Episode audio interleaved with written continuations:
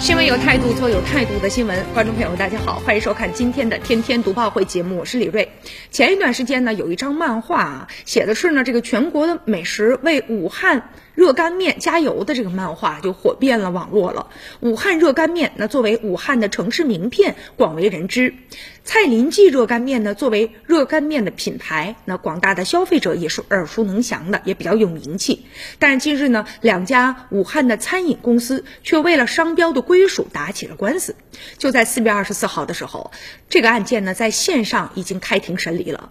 蔡林记呢是武汉当地一家以热干面为经营特色色的老字号的面馆，该店呢是由呢蔡明伟啊，他呢创始于上世纪二十年代末，后来他一直就在面。馆从业一直到退休，后来啊，这个蔡林记热干面馆呢就改制为武汉蔡林记商贸有限公司。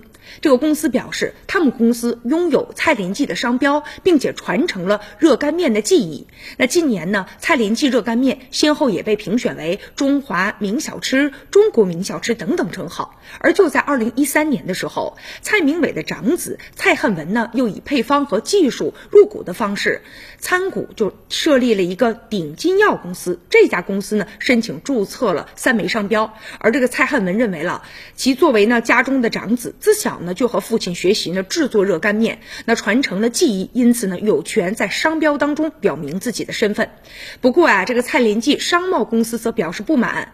说呀，这样做会对普通的消费者，特别呢是对外地的消费者，他们呢是分不清楚啊这个蔡林记店面的区别的，这会影响他们公司的经营。所以两家呢蔡林记已经有过多次的纠纷了。